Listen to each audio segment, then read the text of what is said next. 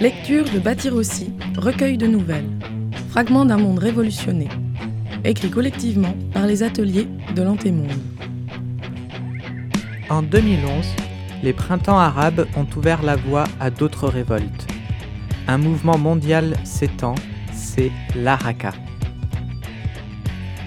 En 2021, les communes libres s'épanouissent sur les ruines du système. Les Arak inventent leur quotidien selon leurs ressources et leurs rêves, bâtissant un monde qui s'espère sans domination, sans exploitation.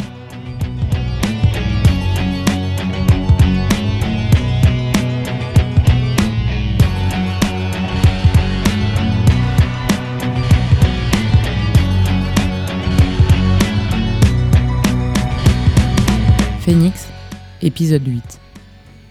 Les batailles font rage à Lyon en cette année 2012. Kimi, Fred, Karim et Gasp ont pris le parti de soutenir les barricades depuis le studio de Radio Phoenix. Yels y diffuse des réflexions et des interviews sur les luttes en cours. Piquet de grève à l'usine Rhône-Poulenc. Bataille rangée contre l'armée sur les différents lieux. Barricade de Dessine, barricade de la Duche, barricade des Loups. Les besoins en renfort, en vivres, en armes et en soins médicaux sont nombreux. L'armée tente de brouiller les signaux des émetteurs FM, et tenir informés les camarades n'est pas de tout repos. Hier, la bande de Radio Phoenix a rejoint les toits pour faire reculer une offensive de keufs à coups de gravats et de verres pilés catapultés. Pendant cette attaque, Karim s'est fait choper par les baqueux. Il avait serré au sol, serflex au poignet, insultes racistes et coups de talon sur le visage en sang. Lorsque le groupe a réussi à les récupérer, elles ont découvert à ses côtés un corps inanimé, celui de Manu, tombé d'un toit pendant l'attaque. Le surlendemain, 22 février 2012, 20h, infirmerie. Fred, Karim et Kimi ont pris le relais à l'infirmerie en début d'après-midi. Trop de fatigue pour rester dehors sur la barricade et aucune énergie pour monter un reportage ou préparer des infos. Ça fait juste du bien de sortir de ses habitudes pour prendre soin des gens et un peu de soi aussi, d'une certaine manière. Noam et Bers forment une équipe très rassurante. Elles ont toutes les deux une idée très claire de ce qui doit se passer dans l'infirmerie.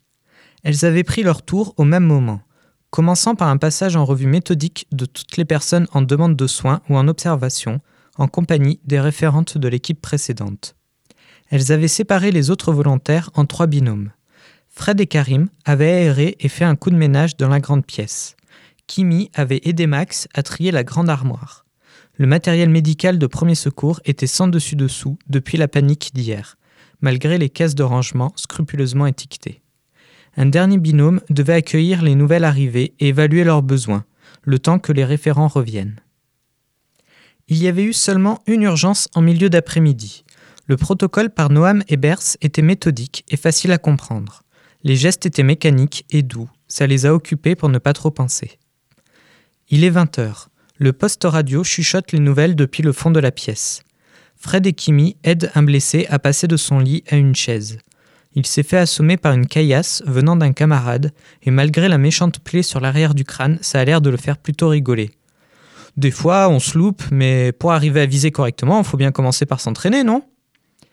Karim profite du moment de calme pour se faire ausculter par une des médecins, voir l'état de ses hématomes et de son genou. Hé, vos gueules Écoutez ça Kimi augmente le volume du poste, on discerne les voix compressées de Sabrina et Camille. La situation est un peu confuse. On a du mal à comprendre ce qui est en train de se jouer, en tout cas c'est inédit. Grincement de chaises et de sommiers. Les deux camarades alités se redressent sur leurs oreillers pour mieux entendre. Mais de quoi elle cause demande Fred agacé de ne pas comprendre.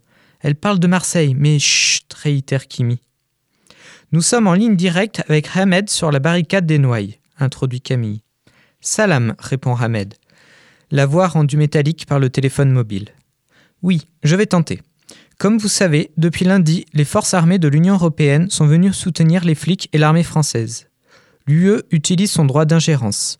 Il faut dire que la tension est montée d'un cran avec les tirs à balles réelles. Et là, une partie des nationalistes entre en scène. Jusqu'à présent, ils luttaient activement aux côtés des flics, mais ils se sont retournés contre eux avec l'arrivée de l'Union européenne. Bon, il n'y avait pas trop de doutes sur leur intention. Ils veulent toujours, je cite, mater la révolte des sauvageons.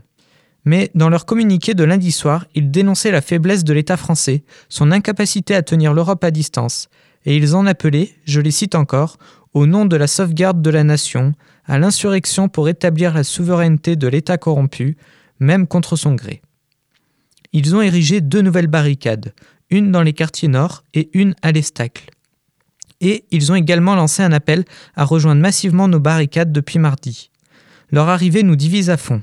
Il y a eu de vrais bastons, des règlements de compte, mais aussi des négociations. Certaines parlent d'alliances possibles, d'autres de la nécessité du retour à l'état de droit. C'est très chaotique, mais ce qui ressort, c'est aussi l'euphorie collective.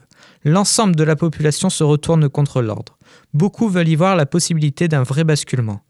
Personnellement, je ne suis pas loin de le croire aussi, surtout depuis ce soir. Il y a une heure à peine, deux compagnies militaires ont rejoint la barricade nationaliste. Ils appellent le reste des forces armées à baisser les armes, à ne plus tirer sur le peuple. Fred regarde Kimi.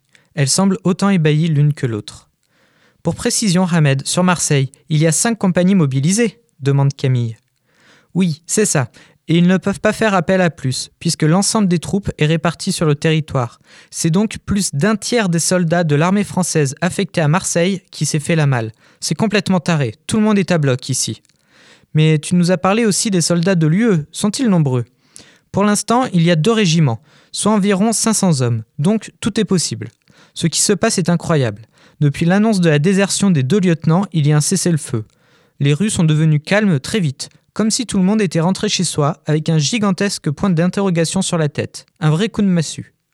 En ce moment même, les gens sortent et elles sont en train de converger vers les places d'assemblée de chaque barricade. Ça va discuter toute la nuit. Tu m'étonnes, commente Karim. Mais chut lance Noam à son tour. Anoaï, quelle est l'ambiance? Votre position par rapport à tout ça? enchaîne Camille. Impossible à dire pour le moment, c'est bien trop confus. L'enthousiasme est là, tout le monde y va de son scénario.